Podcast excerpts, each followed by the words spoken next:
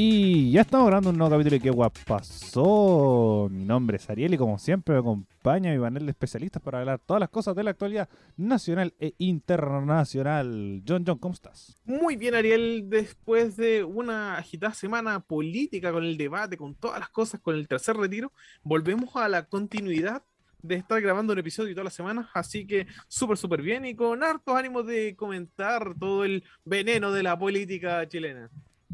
Efectivamente, pero también para comentar eso tenemos a Raimundo. ¿Cómo estás, Raimundo?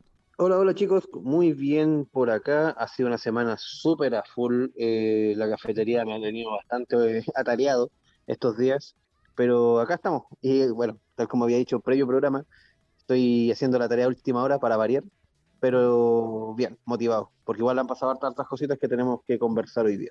Efectivamente.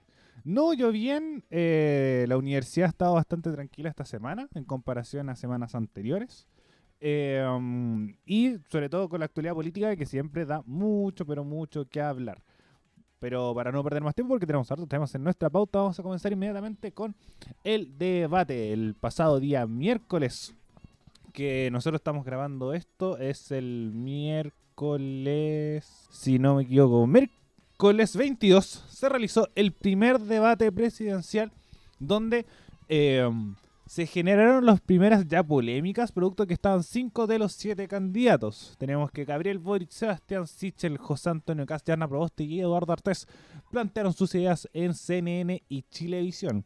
Tenemos que hubo dos ausentes, Marco Enrique Sominami por eh, estar haciendo su cuarentena y Parisi estando en Estados Unidos haciendo no sé qué chucha su, su no, cuarentena, su no posibilidad de entrar a Chile.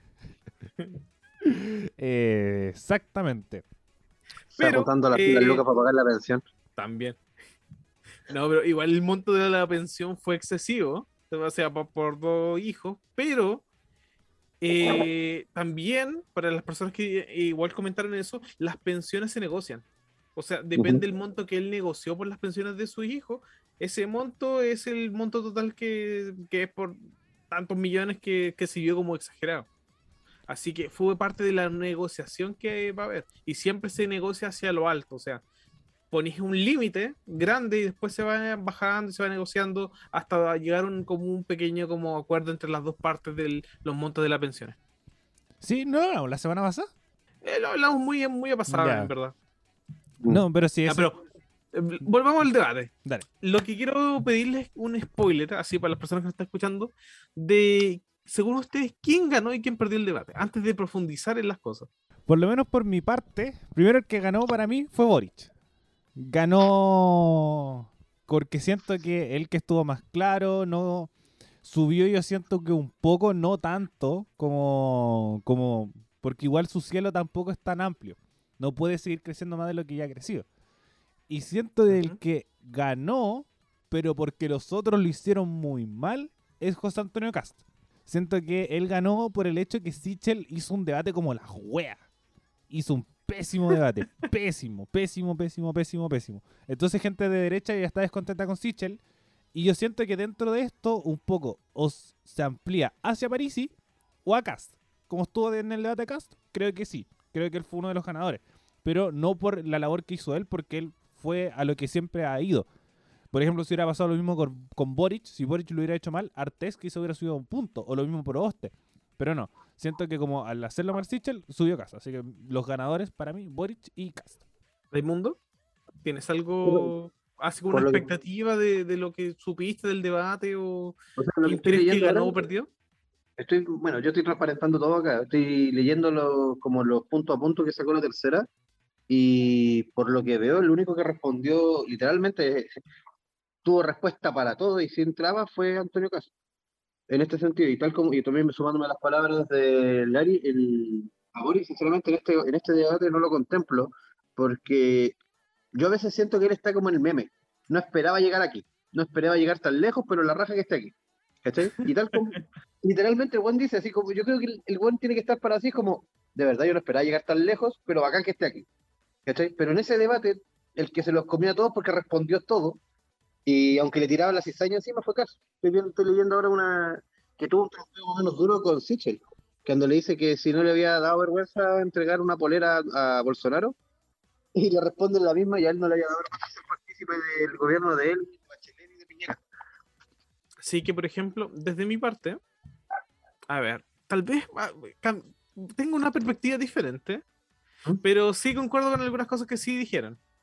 Yo estoy de acuerdo con que tal vez el peor del debate fue Sichel, porque fue el que tenía más que perder. Como que los votos de Sichel se pueden repartir mucho más, incluso hasta Proboste. Coincido, Así que Sichel era, es el fijo perdedor de, de esto. Quien ganó un poquito, no tanto, fue Yasna Proboste. Como que no fue la gran ganadora, Ah, pero sí fue como, hola, soy Yana Proboste y me posiciono. Y como, ja, memes.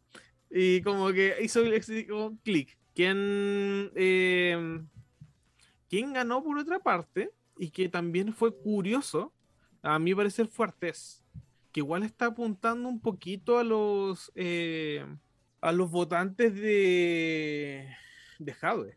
Como que igual está apuntando para allá. Como sabe que los votos de Jadwe podría ahí sacar a algunos que, que tal vez no quieren para nada votar por Boric. Así como, no, amarillo, me quedo, me quedo con los votos de Jadwe. Por ahí podría haber ganado un poquito Artés, pero igual estuvo muy abajo, muy conservador Artés. Como que igual yo esperaba que dijera más cosas, que peleara más contra Kat. Como que fue como muy low, pero yo esperaba más cosas más fuertes de Artés. Como que Artés se, se gobernó bastante en este debate. Es que yo siento que Artés, sobre todo con el punto de, de cast, siento que el weón no se quiere calentar la cabeza porque igual se putearon caleta. Sí, Como que igual se picaron caleta. Pero siento que con el gran enemigo de, de Artés, el que le picaba caleta, era Sichel. Que le dijo así como, vos sois de derecha, weón. ¿Cómo que centro derecha? ¿Derecha? ¿Cómo te da miedo decirlo? Exacto, Y como que weón. lo miró y se rió un poquito así como jiji, es verdad. Entonces, como, como que siento que le picaba, le picaba más Sichel. Entonces, como. En cuanto a Boric, espera, Dale, déjame sí, terminar. Continúa, continúa. En cuanto a Boric, Boric pasó, pero es como si me muevo o si digo algo, tal vez la cague, tal vez no. Así que voy a pasar muy piola, voy a ser muy correcto con las cosas, gané. Una cosa así, como que me muevo dentro de mi metro cuadrado, soy coherente con lo que digo y la hice. Así que Boric como que fue como quien sacó la mejor participación del debate, porque tampoco hubo mayores errores con los demás. Los demás se atacaron a Boric, pero Boric como que tampoco fue como voy a ser como eh, tajante o voy a atacar a los demás. E incluso tuvo la posibilidad con la pregunta que le hizo como a José Antonio Cas y como que se la hizo súper liviana, así como, ¿y por qué usted no es representante la UDI? Y yo como, ya, pero bueno, lo podría haber atacado de otra forma o le podría haber sacado más cosas a Cas, Es pero que no, pues la por pregunta fue como eso. súper simple. Incluso como el que con Cast, igual como que los jugadores fueron como súper condescendientes cuando voy a hacer lo pico, ¿cachai? Como que eh, mostraba las poleras eh, que hablaba de los helicópteros en la dictadura. Eh, defendió a Krasnov. em, ah, estuvo en la franja del sí. Entonces como que había muchas cosas para poder pegarle y nadie lo hizo. El único que, como dijo el Raimundo, el que piola lo hizo y sorprende es Sichel. el weón que, eh, que debería tenerlo más aliado fue el que más lo puteó. Porque el mismo Artés también, como dijiste tú, fue súper condescendiente con, con, eh, con, con Cast. Yo siento que lo hubiera hecho pico, así, onda, realmente preguntarle algo como esa onda. Pero fue como súper condescendiente, igual picado. Pero es porque es como, ah, este facho de mierda. Más que como detestándolo, como onda, a diferencia de Proboste con Cast. Que Proboste se puteó a casa hasta que se aburrió. Así como, permítame un minutito, denme un minuto de, Algo- un minuto de confianza. sí, un minuto de confianza. Mira, maldito, deja de mentir y bla, por decirle. ah, sí, caché, esa parte, leí eso ya. Pero que le- esas son, esas Que le decía que, que tenía una campaña a base de mentiras. Sí. Cosa que, que bueno que lo dijo. Por eso también Yerna Proboste como que sacó hartos hartos yumbitos para este debate. Mm. Ella fue la que citó a Wikipedia también, ¿o no? Sí, Eso también en los memes. Y también dijo Sebastián Piñera, Sebastián Sichel. Tom Sichel. Es que, por eso, y fue Esa el gran meme Esa de esa weá yo la encontré épica. Fue como haciendo cagazo sin querer, queriendo. Es que incluso Ah. yo como igual yo siento que Yana Prost igual lo partió súper bien. Siento que cuando partió dijo fue como bien Yana ahí dando dando postura, marcando bien, como no sintiéndose una súper izquierda, pero tampoco una persona tan tan de centro. Así que como fue como ya bien marcando postura, pero después se fue a la chucha. Como que siento que estos mismos errores, como, como el de Sebastián Sichel, Sebastián Piñera, este lapsus, siento que no creo que lo haya hecho intencional. Al un principio, perdón, pero al principio pensaba que lo había dicho intencional. Como, jaja, Sebastián Piñera, Sebastián Sichel, total, es la misma weá. Pero después con todos los errores que se mandó, como citar a Wikipedia, se, se confundían las palabras que decía. Siento que igual que así como de, mmm, como que no, no nos acordamos mucho de lo que dijo, sino también más de los errores que, que, que enfrentó. Por ejemplo, también con Cass, perdió el control. Como que lo tenía guardado hace 10 años, así como mentiroso y toda esta weá está arreglada, están manchando mi imagen. Como que onda se picó en mala y siento que en un debate eso igual te pesa. Entonces no siento que Yana Proboste haya en ese ganado. En ese mismo concepto, por eso es que yo digo que eh, Boric como que la supo hacer porque básicamente él, si hubiera, si hubiese atacado a Kass, Kass le hubiera respondido cualquier estupidez y lo hubiese, y lo hubiese como manchado, por así decirlo. Eh, si hubiera hueado a Sichel, también lo mismo, le hubieran respondido alguna estupidez y también se hubiese visto quizá opacado. Así que yo siento que jugó, como dice John, dentro de su metro cuadrado y súper cómodamente. Espero que los, otros candidatos se hicieran cagar entre ellos y ir pasando así como permiso, permiso, voy pasando, déjenme. ¿Cachai? Como que trató de no hacer una mayor presencia, solo respondió, respondió súper concisamente lo que le estaban preguntando, ¿no? ¿Se acuerdan que el debate anterior de la derecha como que Sichel trató como de unificar a los candidatos? Oigan, ¿saben qué? Tenemos, hay que tener cuidado con Boric, porque él es el verdadero amenaza de la izquierda y todo. Ya. También podría pasar para los siguientes debates, y ahí tal vez podría haber más disrupción para, Borri- para Boric, pero como que Sichel igual está en una posición complicada. Sí, total. Porque como que sus votos son mucho más peleados que los de Boric. Como que todo, todo el- toda izquierda va a ir por Boric. No, se- no, incluso a los que les duele que van a votar por Boric, van a ir por Boric. Como que el voto de Arte es casi simbólico. Coincido. Sí, siento que, la, que se habla mucho de la izquierda fragmentada, pero se habla poco de la derecha fragmentada, que siento que está más todavía. Porque Sí. no, no salió un candidato, por ejemplo, del Partido Socialista, salió de la democracia cristiana. Y la democracia cristiana es más cerca de la derecha que de la izquierda. Entonces el Partido Socialista, varios van a votar por Boric. No creo que se sientan muy representados por Jana Proboste, por ejemplo, la misma Maya Fernández, que hablaba que, que no prefería no votar por Jana Proboste y votar por alguien como Boric. Entonces siento que uno de los nietas de Allende, no, no es cualquiera. Entonces en ese sentido creo que, que la derecha tiene, por ejemplo, a Parisi, tiene a Cast, tiene a Sichel y obviamente tiene a los huérfanos del Dr. File, que no sabemos A si van a no, votar por alguien. Clasifiquémoslo de otra forma. A ver, la derecha tiene a los soft derecha, que sería como Parisi, que sería como eh, un poco Yarna Proboste, y como finalizando la soft derecha y entrando como un poco a la derecha, tenemos a. Y pondría a los huérfanitos de File, ¿Cómo? a los huérfanitos de File, al Centro Unido. Sí, también se irían a París. A, a, a París, más Ya, que a París, sí, sí, no, por eso, ya a París. Como, como que cierto, bueno, lo pondría este grupo ahí porque quizás algunos no voten. Entonces igual tienen que buscarse esos votos. Pero sí, está más cercano de París que de Sichel. Y luego todo lo demás, todo el resto, cast. Es que ahí tenéis como que lo que decías tú al principio, que era que el que Sichel igual tiene como este eh, puede perder votos más fácil porque tiene competencia más, más directa. A diferencia de Boric, que un poco tiene que como ahora se afianzó un poco. Es Artés, es Artés, es como, puta, tampoco es como competencia tan directa. que, que se te vayan a ir votos para alguna parte. Siento que, que lo único que así es podéis perder votos o hacer que llamar a votar a más gente, por ejemplo, a los huérfanos de la lista del pueblo, que perdieron a su candidato, que, que buscan una alternativa. No, yo encuentro que la lista del pueblo se va a ir full con Boric. Porque Puede que sí o puede que no. No, No, no es que- seguro. todos saben como o la, o la opción de la derecha finalmente o no votar. Es que Como que están en esas dos posturas. sí, siento que el no votar igual puede ser fuerte. Como, como que siento que una alternativa válida para poder considerar dentro de los espectros. Decir, como no me representa ninguno, no voto. Aunque no esté de acuerdo, pero no me representa ninguno, no voto. Entonces creo que eso puede ser súper fuerte. Pero también el, el factor de fuerza es como vamos a dejar que otro Piñera salga, si es que no votamos. Como que hay hartas condiciones en relación a los votos de esta vez, de, esta, de estas elecciones. Como si no votamos entonces por Boric, entonces queremos que Piñera salga de nuevo con Sebastián Sichel. Así como, ¿queremos eso? ¿Queremos una bachelet de nuevo con Jasna Proboste? es que un poco. Es como, ¿hasta dónde se responsabiliza tu voto eh, cuando haces o deshaces las cosas? Ese es el juego que están actualmente los votantes y que se están cuestionando de cómo va, va, cómo va a afectar eh, eh, la política actualmente las cosas.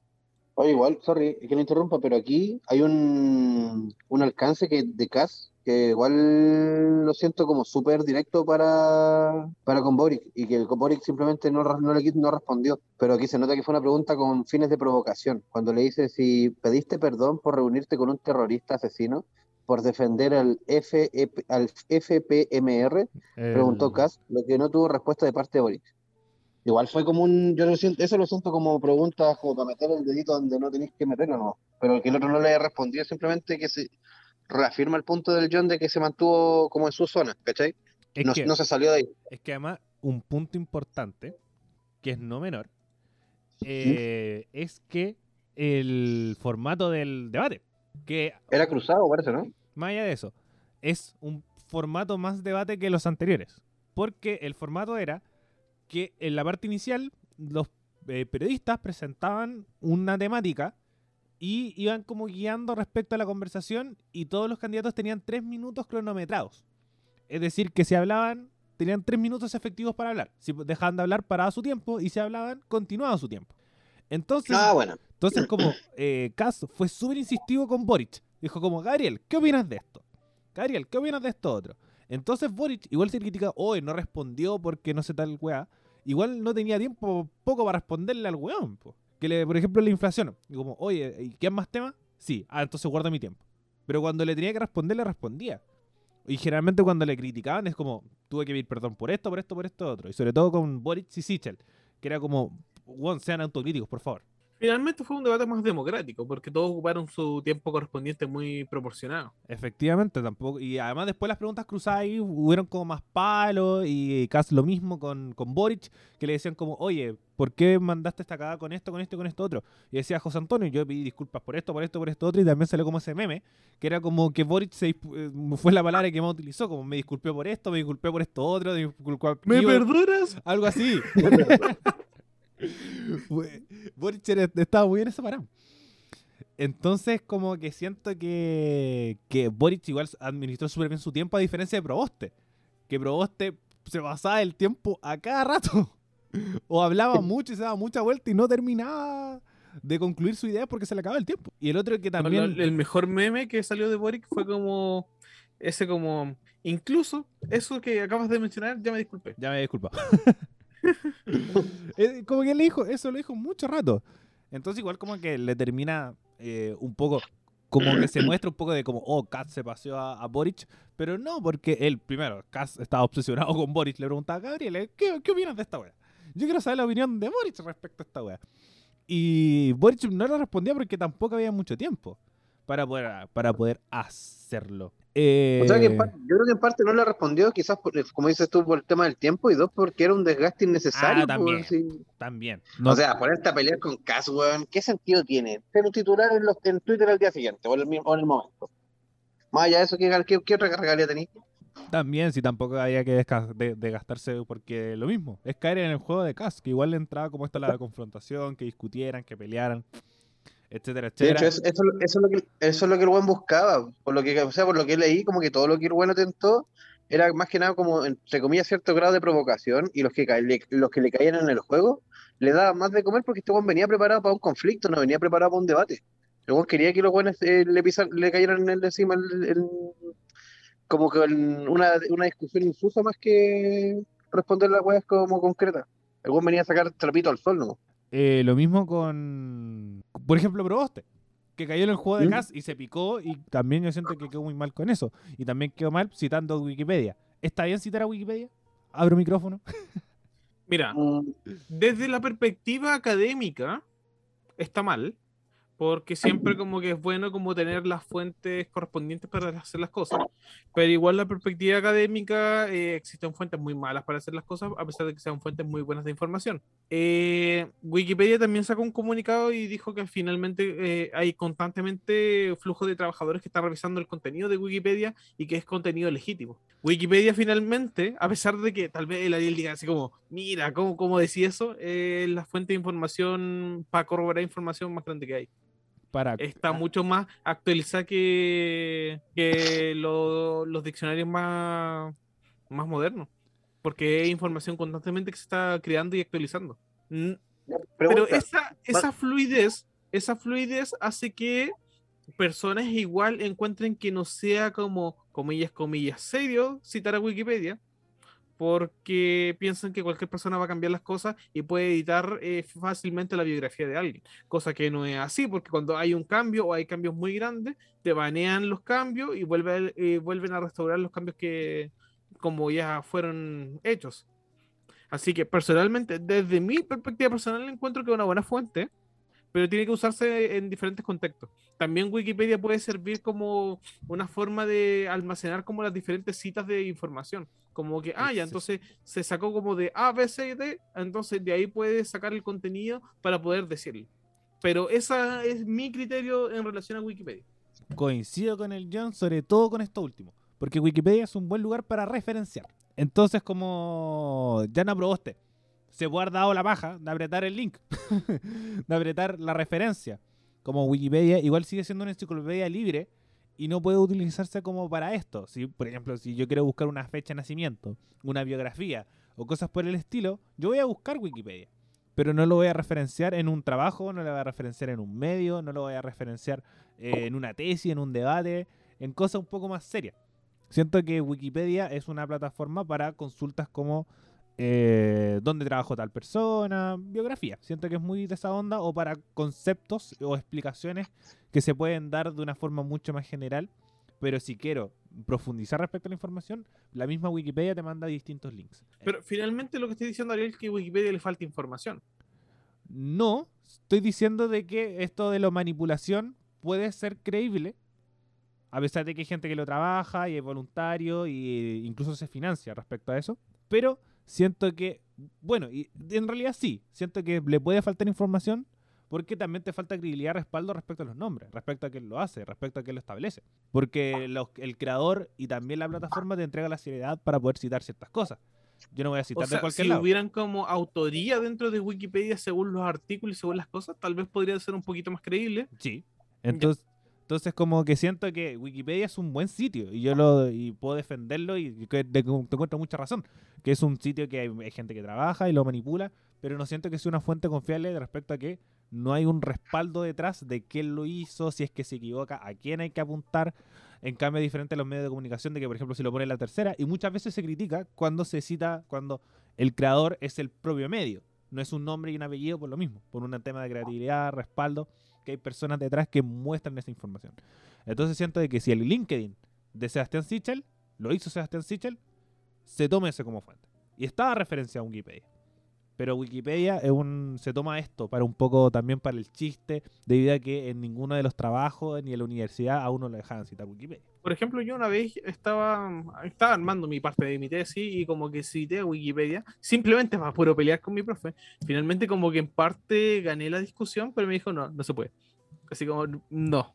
Así como tienes razón, tal vez la enciclopedia más, más completa que exista, pero no se puede, por un tema como formal.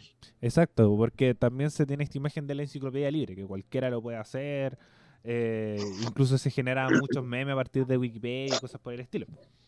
Pero, y sobre todo con cosas mucho más bajas como, y que puede manipularse más como el tema de los candidatos, eh, de figuras públicas, que, que terminan siendo muchas veces hasta memes. Eh, Pero igual es curioso que hasta Wikipedia salió a responder Sí, eh, como no, da- da- en la también- noticia, sí. También buen detalle, sí. que era como. No, no nos manchen nuestro nombre, con Chetumare. No, nosotros trabajamos. Pero, pero sí, llamativo, llamativo. Por decirlo menos. Muchachos, conclusiones del debate del día de hoy.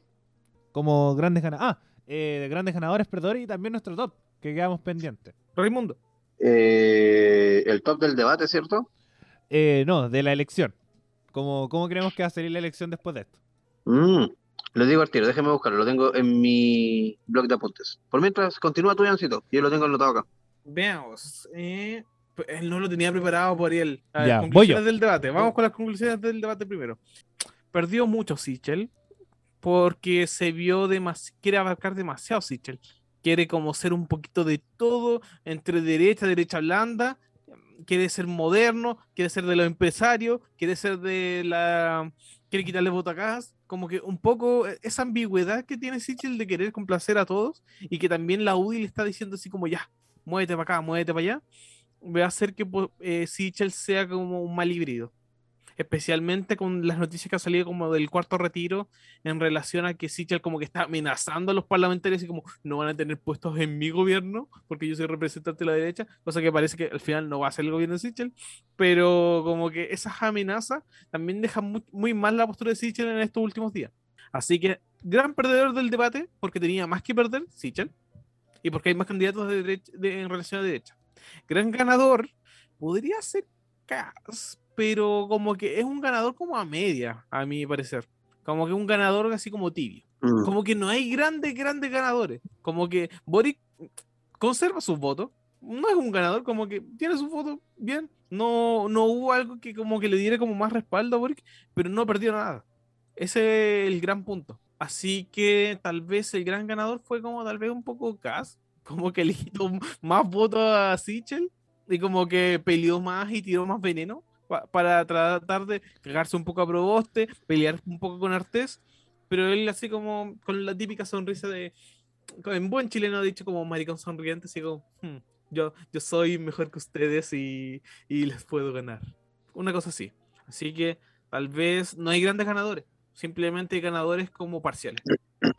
Pero ahí el gran perdedor fue Sichel. Ya, ahora encontré mi lista. Mm, Vamos, Raimundo. Ya, el del 1 al 7, el primer puesto, obviamente, Boric, que se mantenía tal como lo señalé al inicio del, de mis dichos, simplemente no hizo nada, es como el guan que va a dar el examen porque sí, nomás, ya, pero ya tiene pasado el ramo, pero va porque están sus amigos dentro de la wea.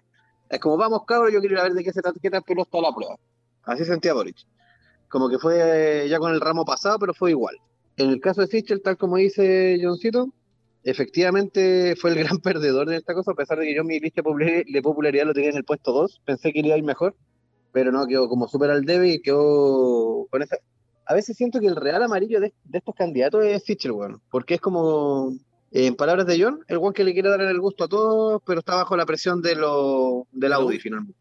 Así que está hasta el mismísimo. Aunque el weón quiera darle el gusto a todos mientras tenga el Audi encima, va a ser como el weón que no que hace todo por complacer a los papás nomás, ¿cachai? Luego tenemos a la señorita Yarna Proboste, que sí la mantengo en su tercer puesto, porque tal como por último, eh, causó ruido.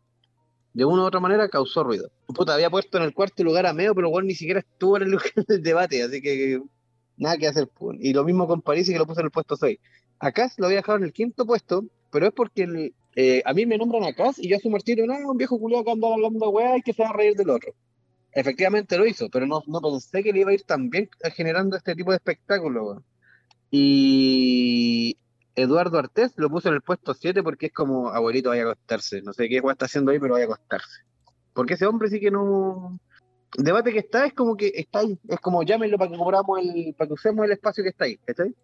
Porque no siento que aporte o reste, sino que está, es como que esté o no esté, va a causar el mismo efecto. Así que, recapitulando, sería, primer lugar Boric, segundo lugar Sichel, tercero Proboste, cuarto Meo, cinco Cas, seis Parisi y séptimo Eduardo Artés. Evidentemente, Sichel debería, al- haber sido el puesto 5 y Cas haber subido al, al puesto 2. Eso. Ariel, Voy, tu, tu ranking. voy primero, bueno, con mis conclusiones. eh, destacar también Boric, que se veía muy bonito. Y creo que un punto súper importante. Porque se ve más grande. Se ve más viejo. Ah, se arregló la barba. Se como que arregló. le, le tomó la sugerencia y se, se veía más presentable. Se O sea, arregló. hasta mi mamá como comentó así Sí. como, ay, no tiene esa barba asquerosa. Por, por eso, Con comentarios de mamá. porque los debates, yo siento que más que para presentar ideas, es para mostrarte como candidato. Porque para presentar tus proyectos, tus ideas, tenía otra instancia. Entonces, por ejemplo, Jadwe. Jadwe se vio pesado. Jadwe se vio como una persona intolerante. Jadwe se vio como una persona poco autocrítica y perdió. Lo mismo con Proboste. Proboste se vio como una persona que perdía los cabales, que no tenía control, que eh, cualquier crítica que recibía igual se la tomaba súper fuerte, súper personal. A diferencia de Boric, que ellos los criticaban y él se, él se mantenía tranquilo, se mantenía serio. Creo que también el, el- incluso la misma chaqueta que utilizó, él creo que hasta cambió de lente para poder un poco también verse cada vez más serio. Y esto de que le criticaban que era un caro chico, que no tenía experiencia, que no había tenido hijos, que eh, no se había titulado, creo que esto le ayuda. Así que la imagen es muy importante, sobre todo para los debates, y Boric lo supo mantener muy bien, así que yo encuentro que en ese sentido ganó. Y como dije anteriormente, Cast también es uno de los que ganó porque Sichel hizo la las cosas como las weas. Lo mismo Proboste. Creo que para mí Proboste también uno de los grandes, grandes perdedores de este, de este debate. El otro que pondría como. Creo que se puede haber visto muy beneficiado si es que hubiera ido. Es Parisi. Por lo mismo, porque eh, Cast es una, una extrema derecha que eh, te- igual te puede dar cierto pudor para la gente de centro derecha votar por él. Pero Parisi puede ser una alternativa que puede aparecer para esta personaje de centro derecha que no quiere votar por Sichel. Entonces creo que Parisi puede haber sacado más provecho, pero entonces lo consideraría como uno de los perdedores. Y me es una persona sumamente irrelevante y creo que este no sé por qué está siendo como candidato. Realmente a nadie le importó si estuvo o no. Eh, Pregunta preguntísima. Dale. Disculpen que te interrumpa. Antes que termines de dar tu, la, como los puestos. ¿Quedan más debates donde exista la posibilidad de ver a París versus Cas? Quedan Eso caleta lo de debate. Muchos. Eso lo quiero ver. Yo quiero ver a París encarándose. ah, Porque París estoy seguro que le va a dar, igual le va a dar leña. No, puede ser que Parisi como que tal vez lo pase piola. A mí, a mí parecer como que tal vez lo va, va a hacer como soft con casa, así como, no lo voy a pescar, pero tal vez voy a eh, pelear a Parisi contra Boric. Como que sabe que ahí puede sacudir un poco de votos de Boric, a ver si es que los puede captar Parisi. Pero los de Cas como que tampoco es tanto, como que no veo a Parisi sacándole voto a Cas, pero sí veo a Parisi sacándole voto a Boric. Eh, uh, no sé, yo siento que igual París iba a ser como una weá muy personalista. No creo que vaya en contra de los candidatos. Como, como siempre va, es como mi- mis enemigos no son los candidatos, son los grupos económicos que representan estos weones. Entonces como que no siento que, mm, que vayan como en una volada a decir como Cas, concha de tu madre. No, no creo que vaya así. Creo que va a ir en, en otra para, como en esto de, de ser muy de ser muy personalista, dedicarse mucho más a hablar de la gente y que por qué ustedes como izquierda y derecha no piensan en la gente. Entonces encuentro que ir muy en esa para, más que como, como ir a pelear. Siento que le daría No un te tinte, encuentro la razón, Ariel. siento que le haría un tinte los otros hacia Parisi. Siento que Cass preguntándole a Parisi, Sichel preguntándole a Parisi, el mismo Artés preguntándole a Parisi, creo que a ese podría darle un poco más, un poquito más de picante.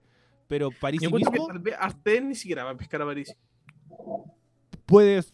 Sí, en realidad, como que no creo que lo, lo van a dar como de payasos. Como, cállese, payaso. Entonces, Vaya a pagar la pensión, oiga. entonces creo que eso, Sí. como Arte, además, Arte es muy chistoso. Yo lo encuentro demasiado chistoso, Arte. Like para Arte. Eh, es simpático, cae muy bien. Entonces encuentro que Parisi no va a ir en una parada así como para ir a pelear. Sino creo que los otros pueden ir a huevearlo a él. Así que por eso, igual el, el factor Parisi es importante. Ya, mi ranking. Voy a ir de arriba hacia abajo, que es lo más obvio. Me la voy a jugar caleta. Y lo más posible es que no suceda. Voy a ir que gana Boric. Segundo va a ir Proboste. Tercera va a ir Sichel. Cuarto Parisi. Quinto Cast. Sexto Artés. Y séptimo Me. Ese, ese es mi ranking es el mismo que tengo anotado que yo voy a tirar, weón. Ya, Es el mismo, el mismo orden. Y te puedo mostrar el. eh, mira, te lo, lo voy, voy a compartir, chiquillos, para que lo puedan ver. Pero es ¿Me están guayando? ¿Los dos le pusieron, el- pusieron el mismo? Sí, ahí está el del Ariel y aquí está el mío. El mismo Oh, orden. Yo dije, igual Dios. me la voy a jugar con, Con con Proboste simplemente porque quiero ver el mundo arder. Nada más. ¡Brígido! Cuático. No, Pero, va, pero coincide completamente con el Ariel de buen que ranking. sí, Proboste tal vez le va a sacar voto a Sichel y sería como entretenido verlo en segunda vuelta. Sí, y sería como el de Agli igual de la derecha. Como que. Que sería unos casi golpes de knockout a, a la derecha chilena que tendría que replantearse muchas cosas, sobre todo su organización. Y la derecha chilena asqueada, así como tenemos que apoyar a Proboste. Algo así. Como los buenos de París, imagínense, ¿no? Acuático. Eh, pero bueno. Y también ver como qué postura toma la democracia cristiana respecto a eso. ¿Se hace a la derecha o mantiene su postura? Uh, estaría bueno ver cómo, Hacia la derecha. cómo se realiza hacia la eso. derecha la democracia cristiana. Ahí un poco va a quedar un- un- una disyuntiva que se puede generar en el multiverso. O irse a la segura nomás y decir, total, la derecha no va a votar por Boric y mantener la nuestra nomás. Pero bueno, muchachos, eh, hablando de lo deteriorada que está la derecha, tenemos un caso que eh, da rabia, pena y muestra la peor imagen de nosotros como chilenos, que es lo que Qué ocurrió en, eh, An- en Iquique, perdón, en Iquique, donde eh, tenemos que se realizó una marcha anti-inmigrantes, pero ahí salían después los defensores, no es anti es en contra de la inmigración ilegal, es anti-inmigrante.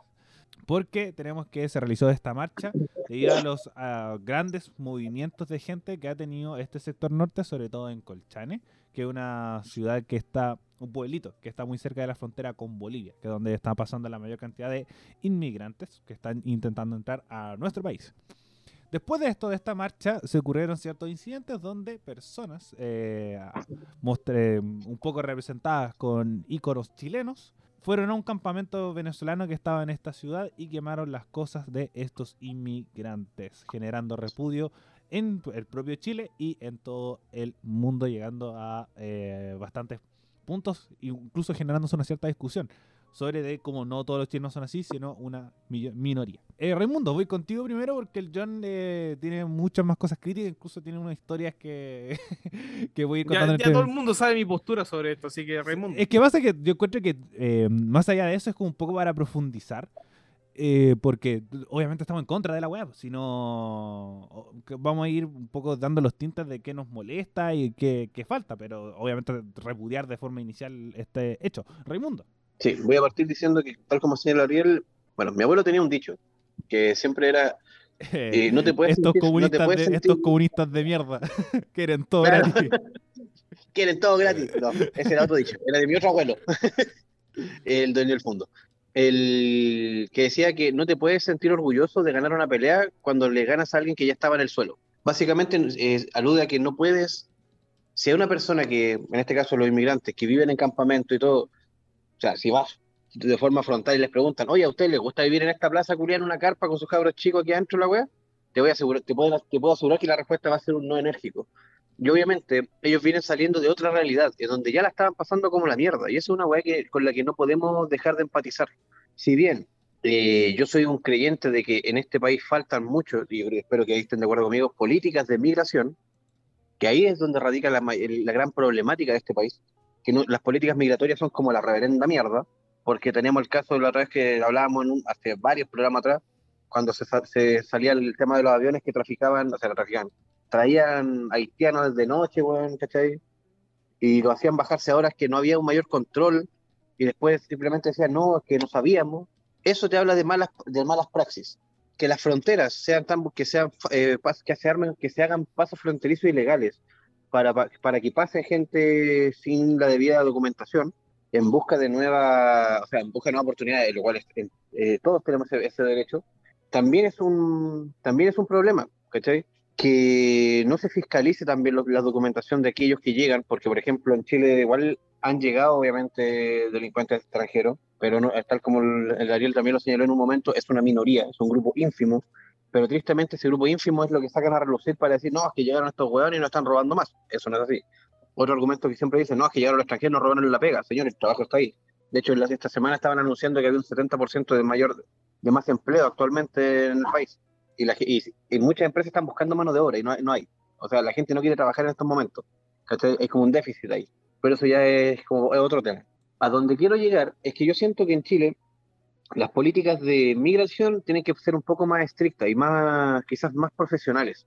Hacer efectivamente un colador de, del, de si el tipo que viene con antecedentes penales graves desde su país, obviamente ese tipo yo no lo querría en mi, en mi país, no lo querría en mi casa, menos. ¿cachai? Las personas que sí viajan porque, por, no sé, por ejemplo, los casos de los venezolanos, que muchos se fueron porque Maduro los tiene cagados de hambre y todo lo demás, porque la cosa está escaseando, y vienen buscando la opción de trabajar y todo eso, se le debería hacer a esas personas que, está, que en este mismo caso el campamento, que, puta, que se les dé las posibilidades de, a que alguien se acerque, ayude a regularizar su, su papel, porque este tema de la pandemia también tiene toda la, todos los procesos los tiene súper estancados. O sea, tú te acercas a una notaría está la cagada, te dan números del 1 al día, hay gente para hacer, hay gente que está a las 5 de la mañana y la abre a las 9 para que te den 15 o 20 números, weón, y el resto se tiene que chupar el dedo y volver al otro día, o hasta que te salga gusto trámite. Sin ir más lejos, acá mismo en la comuna del Monte tenemos la notaría, les digo, funciona así. Tú llegas, tienes que llegar así puntual, súper temprano, y rogar que, te, que alcance el número y si no cagaste. Y la respuesta de ellos es que no, es que esas son las personas que vamos a atender hoy día. ¿Cachai? ¿Por qué? Porque y obviamente se justifican con el tema del, con este tema de la pandemia. Siento que la cara, la cara con la que el, con la que el mundo nos ve en estos momentos es horrible, porque lo que ocurrió obviamente trascendió las fronteras, se habló en Venezuela, de hecho la huevonada de Maduro se colgó de eso, que me, lo encuentro muy calerraje su parte, pero se colgó de un incidente. Que muestra lo peor del chileno, que muestra la falta de tolerancia, que muestra la falta de empatía, que muestra la falta de todo. Me encantaría, o sea, puedo entender que uno esté enojado porque, no sé, tenés gente viviendo en un, no sé, en algo, en un monumento que para ti es muy importante porque está en tu pueblo y la abuelo cuidáis y todo lo que quieras.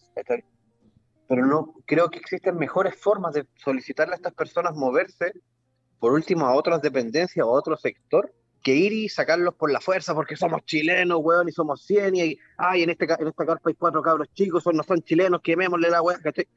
No es la forma, no es la manera. Sí creo que el que quiere entrar a Chile tiene que seguir el proceso legal que corresponde, pero al mismo tiempo de parte del gobierno chileno tiene que haber una mayor responsabilidad y una autocrítica con respecto al tema de los migrantes porque están al debe por donde lo mires.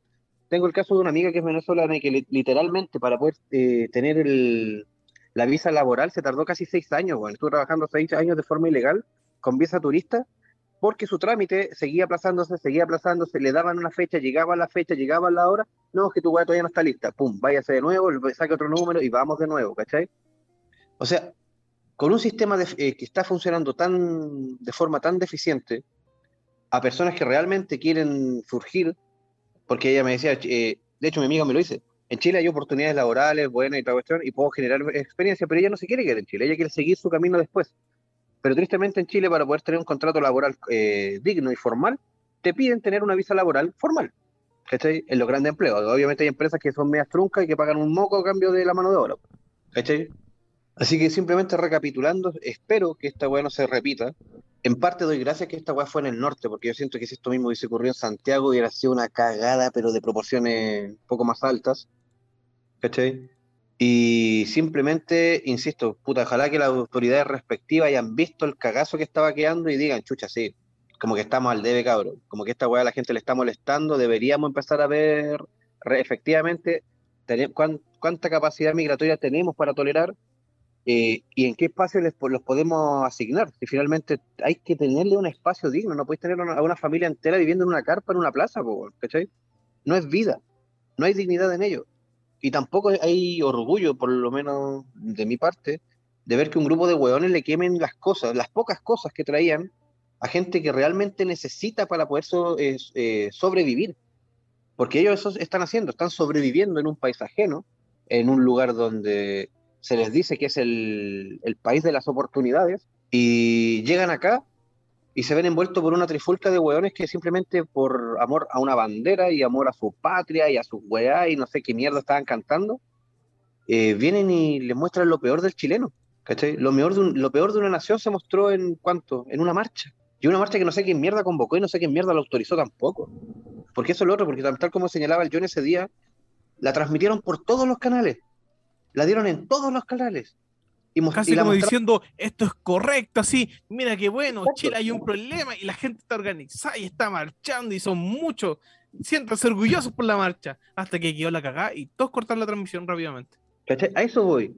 O sea, ¿cómo carajo logras poner, o sea, aquí el Ariel es el, especialista, él, él sabe más de cómo funcionan los medios tradicionales. Quizás estaban haciendo su pega, quizás estaban haciendo la hueá que sea, pero yo lo veo como que era una, lo sentía casi como provocación.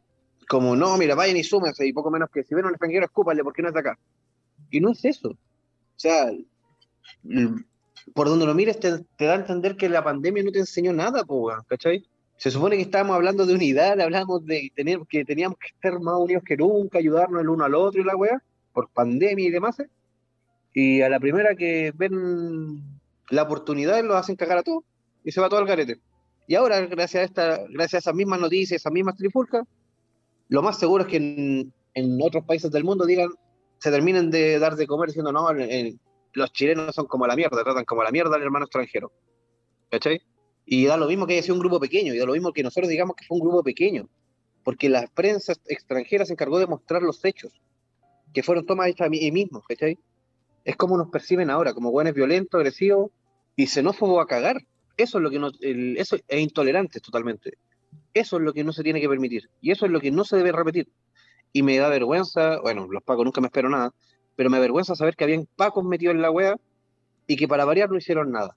Pacos que no detuvieron a esos weones que estaban quemando carpa, pacos que no detuvieron a los weones que estaban buscando mochas con extranjeros, pacos que no detuvieron la marcha cuando la wea se estaba poniendo, se estaba poniendo un poco turbia.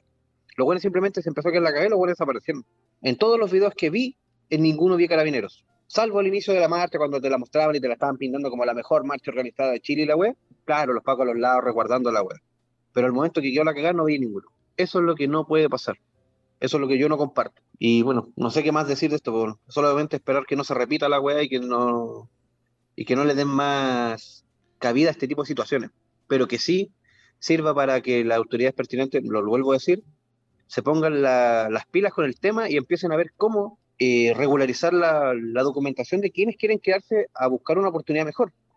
Yo siempre lo he dicho, yo lo único- a, a los, a los únicos que no le, le abriría la puerta de la casa es aquellos que tengan penas aflictivas graves en su país. Eso es de mi parte.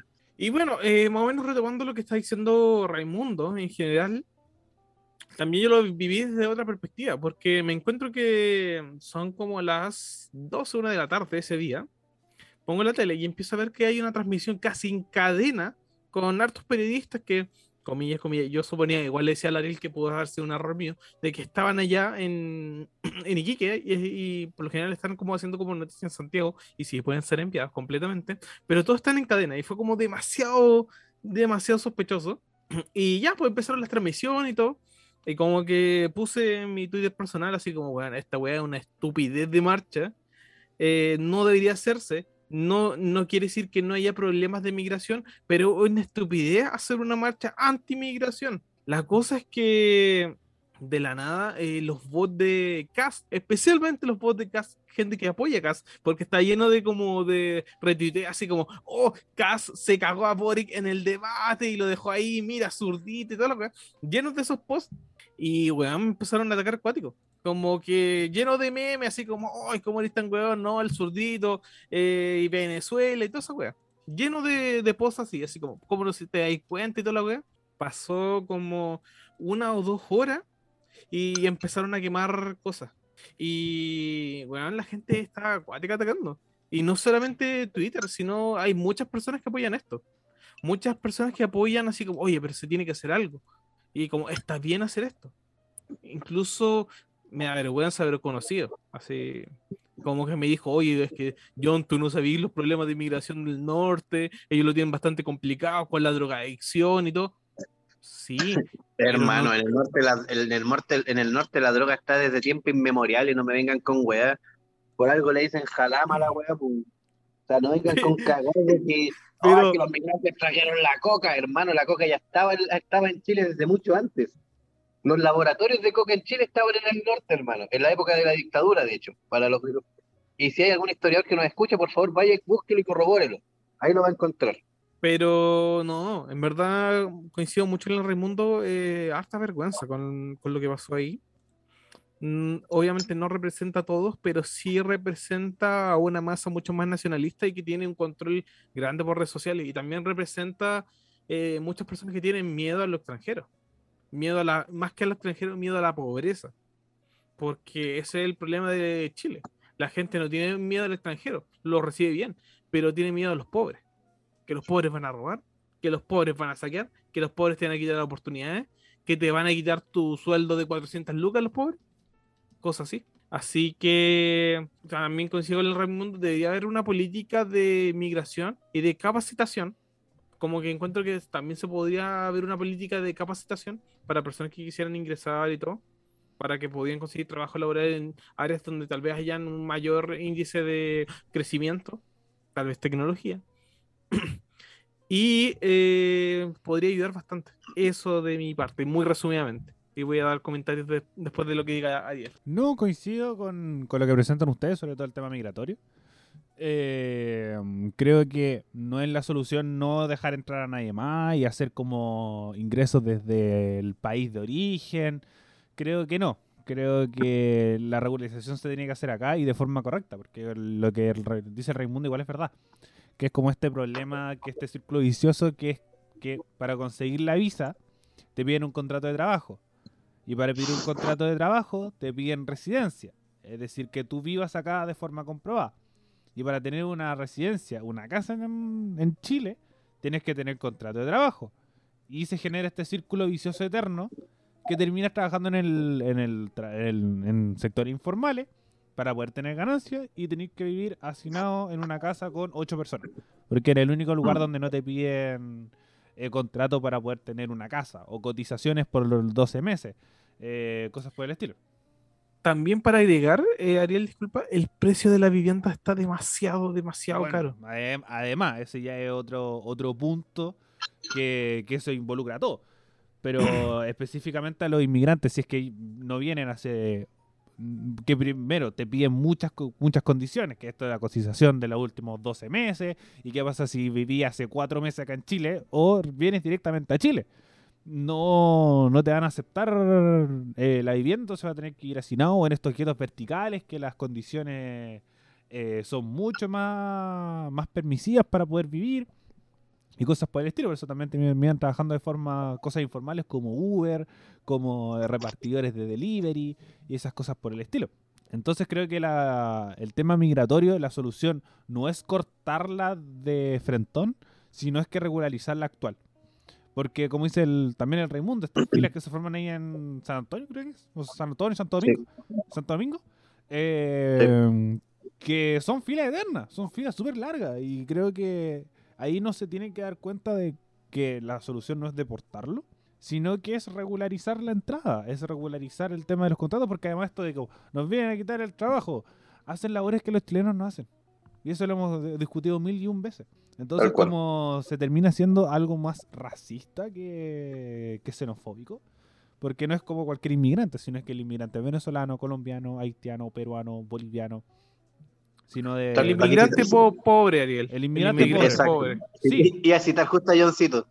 Cualquiera que no venga de Europa y no, no pague en Sí. dólares es el que miran feo. Entonces, como. Y que tampoco son más bacanes que nadie. no Chile tiene mejores condiciones, pero no nos da ningún derecho de andar quemando las weas de los buenos. Y lo mismo, creo que esta no es la forma. Eh, si podéis protestar, allá tú, cada uno tiene su derecho a manifestarse, pero esta sí realmente no es la forma. No, no creo que sea la forma de poder hacerlo. Respecto al tema mediático, por lo menos a mí me tocó ver TVN y me tocó ver Chilevisión CNN. Y, un punto súper importante es cómo te muestran la marcha. Y creo que ahí también muestra un poco de que se esté. eh, cuando hay que pegar palo, hay que pegarlo y cuando no, no. Cuando eh, los periodistas, iban como casi de como, ¿por qué chucha estáis acá? ¿Por qué chucha estáis protestando con esta, esta weá? ¿Cachai? Obviamente hay otro sesgo que creo que era en el mismo T- eh, TVN que después se hace un reportaje a la noche que es como estos pasos clandestinos.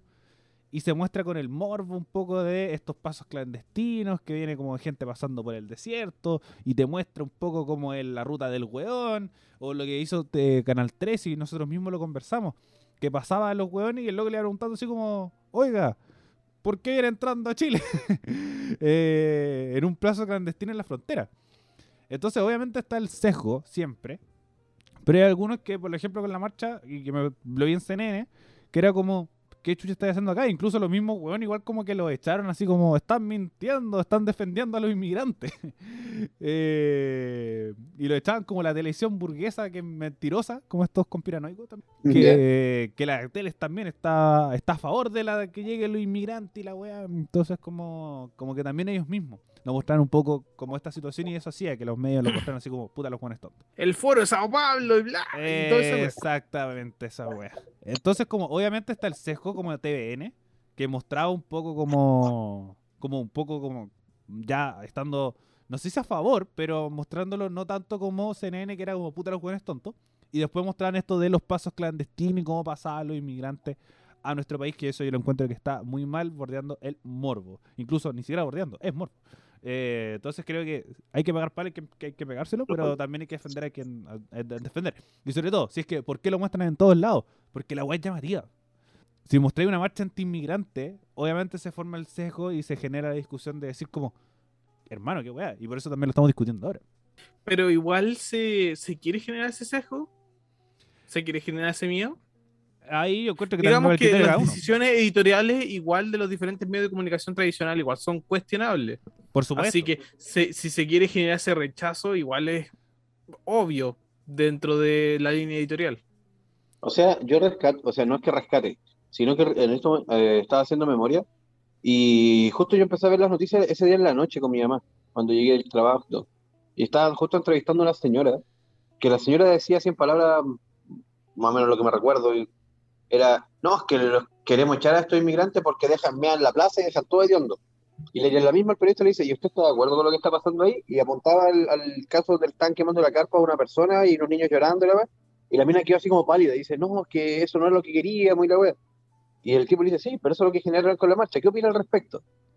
Y la tipa así como que quedó helada por, con lo que estaba viendo ahí en, vivo. O sea, porque ella era parte de la marcha que buscaba eh, sacar como a los ilegales, pero frente a ella estaban sacando a unos ilegales de mala forma. Estoy quemándole sus cosas, dejando a dos niños expuestos y vulnerados totalmente. eh, a una mamá venezolana y tratando de defender a sus críos porque se vio superada por estos hueones porque le prendieron fuego a todo, ¿cachai? O la típica justificación, así como que también entrevistaron, es que ah, es la única forma. ¿Cómo más nos vamos a hacer irse? Y no, po, no, mal. es- no es la forma. gente culiada. Realmente. No es la forma, sí, esa es la buena. Entonces, como, como en ese sentido, y además, obviamente esta se genera indignación, como el mismo París diciendo como no va a entrar ni un culiado a este, este país que es mío. Y obviamente no, no con esas palabras, pero muy con esa parada, lo mismo Cast, eh, Sichel también. Y lo único que hablan de la, de la reforma es Artés, Proboste y Boric. Que es un poco la regularización desde acá adentro, más que, como decir, desde sus propios países que se la arreglen. Porque igual el derecho a migrar es un derecho humano, hay que recordarlo. Y como también decía, decían ustedes, chicos, eh, nadie migra porque puta que bonito Chile. No, no, no se viene mucho con esa parada a nuestro país. Así como, "Ay, justo quiero venir a, a acampar a Chile. Exacto. Oye, esto, antes de que cambiemos de tema, ¿qué opinan sobre la- los dichos de Maduro? Yo ya hice en parte de mi desahogo. Yo encuentro, y para, para terminar esa idea, que es un conche tu madre. Discúlpenlo, pero no lo puedo decir de otra forma. No puede ser el weón que trate de usar, o sea, y, y sin justificar lo que pasó acá, porque lo que pasó acá es injustificable, pero no puedes usar eso para decir, no, es que con- en- acá en, en Venezuela nosotros no hacemos eso y no le haríamos jamás eso. Viejo, tenía la mitad de tu población cagada de hambre, mientras vos comís caviar, ¿cachai? Mira, Y esas tengo, personas una que- postura. Es ¿Mm? como manotazo de ahogado. Como que hasta como que eh, queda como sobra que lo comente. Como que ni siquiera me calienta la cabeza, como que ya, ya lo espero. Como que también su gente lo espera. Como que es como incluso si es como si Piñera lo comentara. Ni siquiera lo comenta, como que lo pasa. Ah, qué bueno que hable lo- la wea que quiera. Coincido, Bueno. coincido con el jump porque Maduro ya se tiene la imagen que es un dictador. Entonces, como, como obviamente su país sigue siendo maravilloso. Y siendo, sigue siendo un buen lugar para vivir. Y no entiende por qué se está yendo la gente. Entonces, como no es. No es como una cuestión de. De como no me sorprende. Por lo mismo, dice el Johnson, manotazos de ahogado para decir cómo aprovecharse de estas cosas. Incluso como el mismo Jade, como puta, no me apoyís, culiado, porque no me la a terminar cagando, hermano. Entonces, como, como en ese sentido, Venezuela, ya, sobre todo el régimen de Maduro, está siendo criticado aquí, está siendo criticado en todos lados. Entonces, como, obviamente está la cuña y para generar este mismo conflicto que hacen los mismos medios en todos lados. Que es como, como esta imagen se replicó mucho y en todos por lo mismo, porque genera impacto, tanto para la gente que está a favor como para la gente que está en contra y se generan comentarios y discusiones. Lo mismo Maduro. Maduro es un personaje que te genera lo mismo. Es como que siempre se toma hasta como meme. Es como, oye, ¿y Venezuela? Ay, Venezuela, y aquí, Venezuela allá, Venezuela acá. Es como para la pregunta para, los, para los- el Partido Comunista. Oye, ¿qué opina de Venezuela? Eh, eh, Venezuela. Pregunta para Boric. Ya, Venezuela. Venezuela. No. ¿Cachai? Por ejemplo, el debate de la pro dignidad y Cuba, entonces como que se pasa la misma weá. Entonces como que Venezuela ya es casi un meme. Entonces lo mismo con, con Maduro, que es como, oye, ¿qué vienen los dichos de Maduro? Es como, ¿qué quiere? Que lo, eh, ¿Cómo será la weá? ¿Lo recrimino? No, ¿cómo era? Eh, con, eh, condeno. condeno los dichos de Maduro respecto a lo, a lo presentado, diría Boric y Jadwe. lo condeno, lo condeno. Eh, muchachos, llevamos una hora de programa. ¿Hablamos del cuarto retiro o lo pateamos? Pateémoslo. Pateémoslo. Ya, Yo creo que lo pateamos para ver cómo, cómo avanza. perfecto. Eh, vamos con, con los sectores ñoños, que aquí les doy el paso a ustedes, que no entiendo ni una hueá de lo que hablaron, que hablaron de Genshin Impact antes de empezar el programa. ¿Qué pasó? Ya, la cosa es que los jugadores normales de Genshin Impact, para poder, por ejemplo, sacar personajes, hay un gachapón. Un gachapón son como estas maquinitas que tú, por ejemplo, eh, Chin, chin. son máquinas dra- dragoneas, Ya. por decirlo, y que cueste que salgan premios. El, el gachapón del juego, tú lo haces para poder sacar personajes especiales que vas a tú poder ocupar para jugar y tener mejores personajes. Ya. La cosa es que, por ejemplo, para sacar monedas del gachapón, cuesta mucho trabajo y mucho tiempo, y como que ap- apenas lo voy a sacar y harta inversión de tiempo, No es llegar ya a hacerla. ¿Sí? Pero cuando tú ingresas al juego te regalan hartas cosas. Y ahora el juego cumplió eh, un año de, de, De desde que se lanzó Genshin Impact. Así que la comunidad estaba viendo y es como, weón, nos están dando 10 deseos, porque cada deseo es cada, cada como premio del gachapón, nos están dando 10 deseos por, eh, por este aniversario del juego de un año. Y como que la comunidad se enojó, se emputeció y es como, bueno, no están dando nada más. Dennos un personaje 5 estrellas o algo, alguna weá digna. Y se emputecieron y empezaron a, a puntearlo en Google Play con notas 1 y en Metacritic y en todas las weas. Y Genshin Impact se empezó a enojar y empezó a bañar todos, todos los comentarios. Así que ha sido una guerra entre la comunidad y Genshin Impact que posiblemente va a nada. salir perdiendo Genshin Impact. Y es simplemente porque para el evento de la comunidad la gente empezó a tirar hate porque iban a hacer como un sorteo, pero iban a regalar puras weas. Y un sorteo así. Iban a regalar muy poco para lo que podrían ofrecer a los jugadores. Porque son muy, muy, muy cagados. Así que la, la gente se enojó. Así que al- al- algunos están planeando cambiarse a otro juego. eh, las reviews malas, como que hay harto hate por eso. Mira, aquí estoy leyéndolo en la Google Play. Eh, Tiene un promedio de 2,3 estrellas. Uh, Como- Lo hicieron cagar. Como la barrita de 5 Hace- llega Hace como. un día, Ariel, está, hace un día estaba en 4. eh, entonces, Yo cuando lo descargué tenía 4.8, pues, weón. No, ahora tiene 2.3. Y tiene como la barrita de 5 estrellas, está como a onda un cuarto de la barrita de una estrella. Ahí está para que lo vean los muchachos, que está ahí en pantalla de ustedes. Eh, tenemos que eh, comentarios de Wispa. A un año de lanzamiento muchas cosas han pasado y bajo la calificación debido a que es increíble lo tacaña que se puede volver una compañía tras tener éxito. Maravilloso juego, lamentablemente lastrado y podrido por un equipo de negocios que solo interesa cómo sangrar al usuario. Descarga si lo gustas, pero no esperes grandes recompensas de parte de la compañía, hay que meter dinero. Eh, tela. Quisiera darle mejor puntaje, pero lo que hicieron con la última actualización necesita atención. Los personajes más nuevos tienen kits que no se sincronizan en- bien entre sí. Y Kokomi, eh, de algún modo, de pasar de 5 estrellas, no tiene ningún nicho donde caber, no cura, no ataca u ofrece alineamientos y de lo mejor personaje o lo suficientemente Ya. bien para auxiliarlo. No entiendo ni una hueá lo que dijo mi amigo, pero Lo que pasó En- con Kokomi es que, ya, por ejemplo, cuando salen personajes nuevos, uno espera que tengan como sinergias buenas para complementar el equipo y todo. Cuando salió Kokomi, como que todo el mundo esperaba un buen personaje, pero fue un personaje de mierda. Así que la comunidad se sintió más el hate de, de por los personajes con Genshin Impact. Así que la cosa estaba como bien pesada en ese sentido y la gente se, se hartó por este por este aniversario y por ya, full hate por todo. Y eso está, eh, la noticia continúa creciendo. No se sabe si es que van a hacer algo o van a arreglar algo más, pero como que el hate es gigante.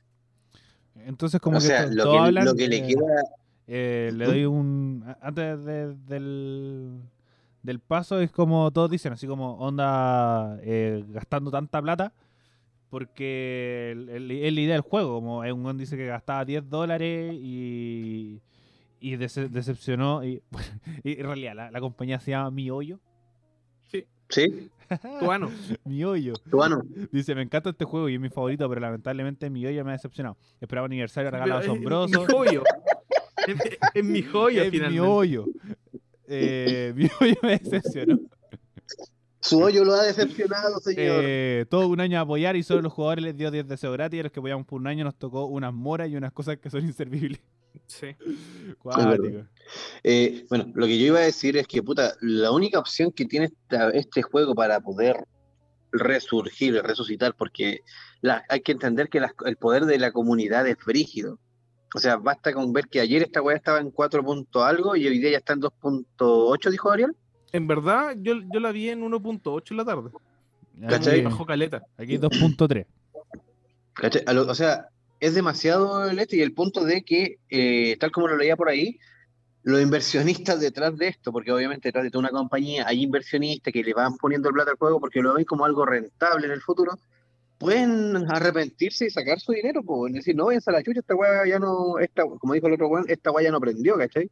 Y les, puede quedar la- y les va a terminar quedando la cagada, a menos que de último minuto digan, no, ¿saben qué? Vamos a retribuirlo y nos vamos a disculpar. Y obviamente la disculpa pertinente, cosa que no creo que ocurra, con las recompensas más decentes para los jugadores. Por último, para los jugadores más veteranos, para aquellos que realmente cumplieron el año con la compañía y la wea. Eh, tal como le contaba Johncito previo al programa, yo juego un juego que se llama Guardian Tales. Y en ese juego le hicieron, o sea, dentro de la, de la fanpage oficial le hicieron como un memazo al, a Genshin Impact, que después lo voy a buscar y ver si los puedo enviar, donde decía así como eh, Genshin Impact celebrando su año aniversario y entregaba así como puras puras weas cagonas. Y Guardian Tales, que es un juego que realmente tiene mucho menos recursos a nivel empresa, a nivel empresa, celebrando su año y puta, eh, lo mismo que el John describía que hacía esta wea que te da 10 deseos, Guardian Tales te daba eh, para, para sacar 10 personajes diarios durante una semana. O sea, básicamente te estaba dando el chance entre 70 personajes. Como chucha, entre 70 personajes no te iban a salir un legendario o algo, tenés que ser One más Jet y desgraciado a la vida. Porque más encima ellos te aseguran que en su aniversario te van a salir legendarios más, de forma más continua. ¿Estoy? O sea, el, pase, el pase de batalla de Clash Royale da más weas que Genshin Impact. Oh, ¿Cómo será? Oh, pero el pase de batalla igual es bueno de Clash Royale, ¿no? Como que te, te da. eh, te completa el límite de cartas y te permite subir una carta con coste cero. Así que igual Pregunta. es bueno. El, el- el- el valor del pase, de los pases, hagamos, hablemos de eso, de comparativa de valores. ¿Cuántos cuesta el valor del pase de batalla del Clash, eh, Clash, Royale, del Clash Royale?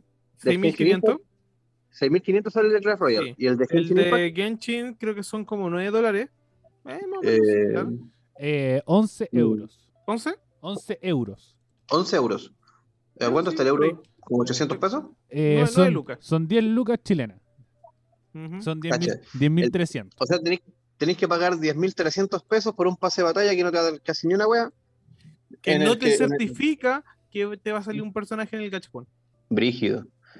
No, acá en el, pase de batalla del, juego, nuevamente lo cito, de Guardian Tales, el juego que yo sigo, te, da recompensas por todo, bueno. O sea, ya por el hecho de meterte al juego te empiezan a dar weas. Y el pase de batalla lo que te asegura son las armas las armas exclusivas de los personajes que ya vais teniendo. Que es como para completar más el personaje. Que sí o sí te lo van a dar, si, lo, si, si avanzáis el pase de batalla. Y, es muy fácil terminarlo. ¿Cachai? Sí, sí, pero sí, cerrando igual un poquito la noticia, eh, finalmente la comunidad va a estar de- enojada, enojadísima. Tal vez van a perder millones estos weones y no se van a poder recuperar bien. Así que posiblemente el juego muera, quién sabe. No lo sé, simplemente eso lo vamos a estar comentando los próximos días. ¿Qué va a pasar con Genshin Impact? ¿Va a morir? ¿Va a vivir? ¿La comunidad lo va a destruir? Vamos a saber.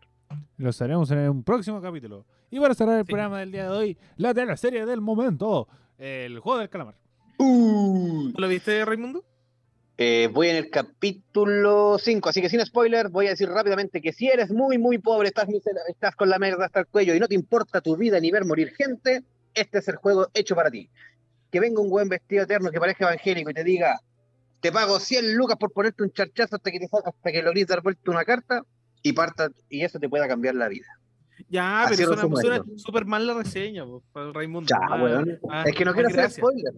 Ya, a ver, Eh, Vale. la serie del juego del calamar se, juegos se y... empezó a, a dar, con- a dar a conocer porque estuvo en los primeros lugares de Netflix en Chile. Y el como que uno, llamó hermano. mucho la atención eso, así como, oye, ¿qué es esto del juego de calamar y todo? Y fue como, ah, engancharon al tiro porque, ah, ya, máscaras igual y similar a la casa de papel, una organización, ah, esto podría ser. Y la gente empezó a enganchar muy rápido porque igual la historia y los, y los personajes son súper carismáticos.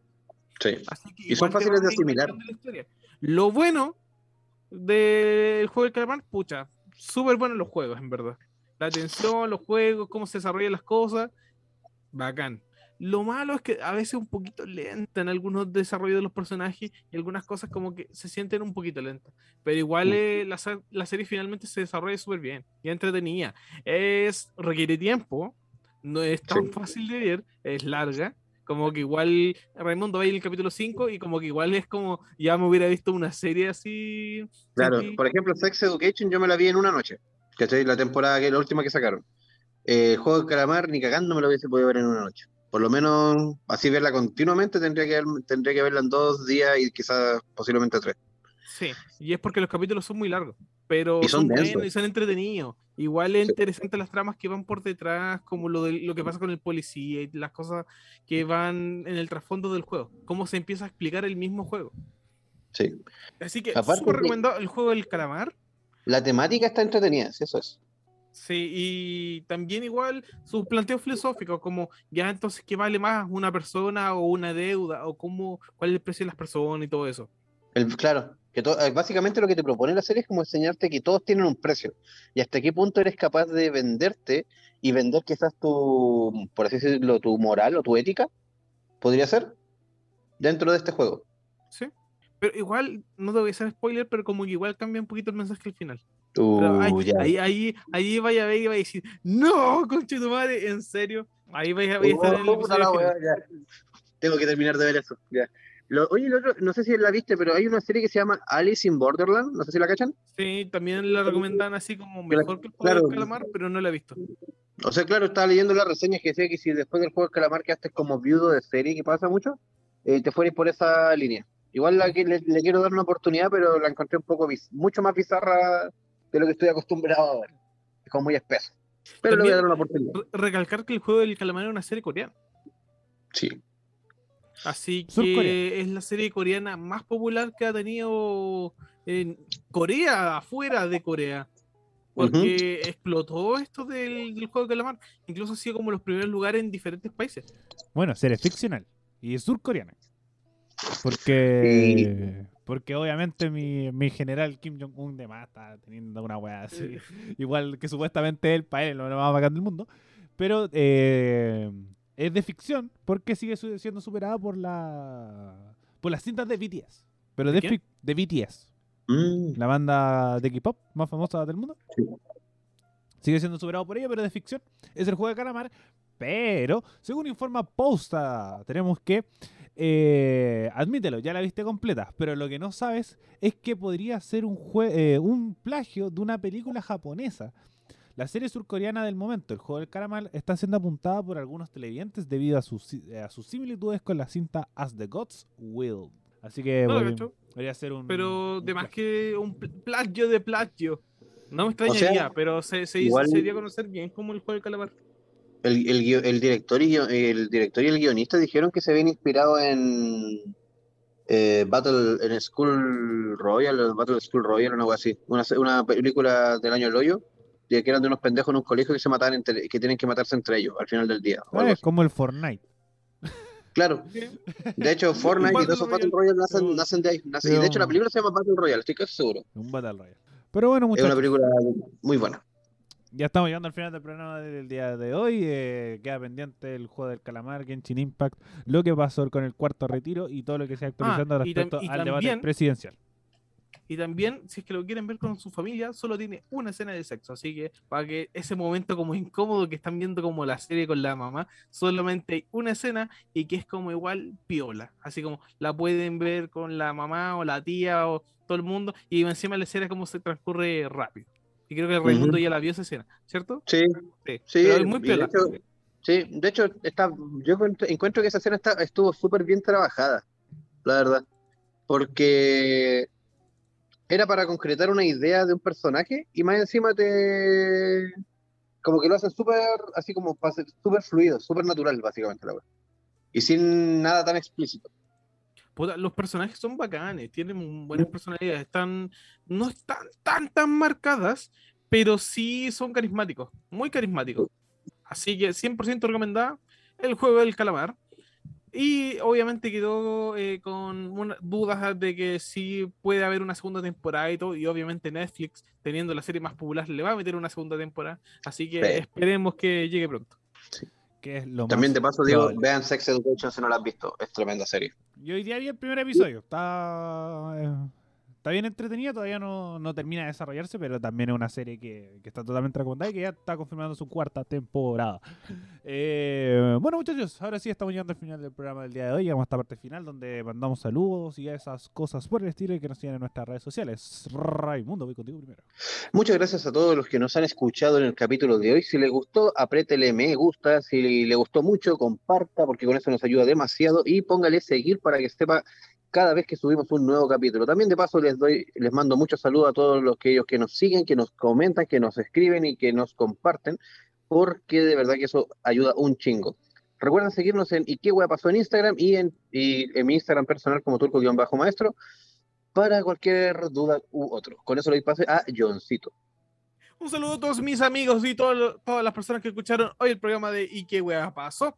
Muchas gracias por escucharnos. Vamos a estar actualizando constantemente las cosas de política, las cosas que estén pasando. Y nos pueden escuchar la próxima semana donde vamos a tener un nuevo episodio actualizado con las cosas que estén pasando.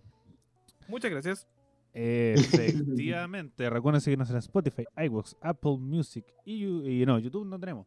Eh, la costumbre. Pero tendremos algún día. Eh, tenemos algún ¿O no? día. Eh, recuerden también seguir actualizando el medio de Radio F5, que estamos todos los domingos a las 9 y cuarto en Twitch. Y seguir las redes sociales de la radio como Radio.f5 en Instagram y Radio F5 en Facebook. Eh, Muchas gracias por haber llegado hasta este punto. Si les gusta nuestro contenido, compártalo. Eh, seguirnos es muy importante para saber cada vez que subimos un nuevo episodio. Por ejemplo, ahora estamos volviendo ya de forma semanal. Y nos escuchamos la próxima semana en un nuevo capítulo. Y qué guapa pasó. Adiós. Chau, chau. Chao.